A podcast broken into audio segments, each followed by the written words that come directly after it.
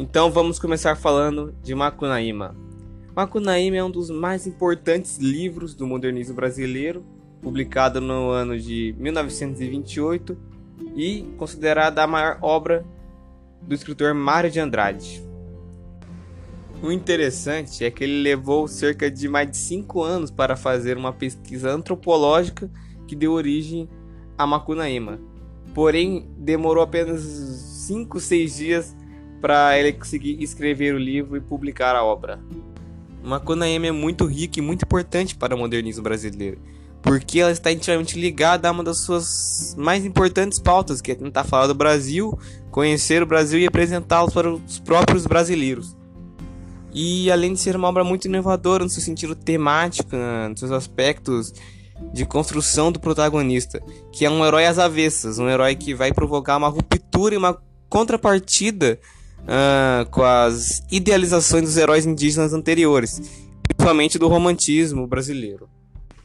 Agora falando um pouco sobre a linguagem de Macunaíma, é certo dizer que ela tem uma linguagem muito coloquial e aspectos de caráter muito popular mas que desafia muito o leitor, porque traz uma pluralidade brasileira imensa que desafia todos os tipos de linguagens brasileiras de diferentes regiões. Macunaíma também enfrenta uma precisão contra seu gênero. Muitos dizem que é considerado um romance, pensando no seu gênero narrativo em prosa, muito ligado à modernidade e muito pronto a narrar os costumes e a identidade do homem moderno, uh, do sujeito moderno.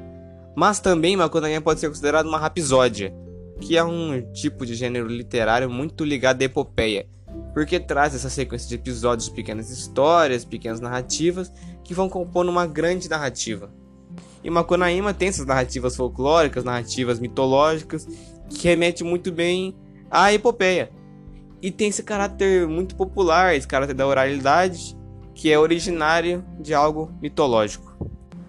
Entretanto, Macunaíma pode ser sim considerado uma sátira, justamente pela composição do protagonista, que é um indígena que depois se torna um homem branco da cidade.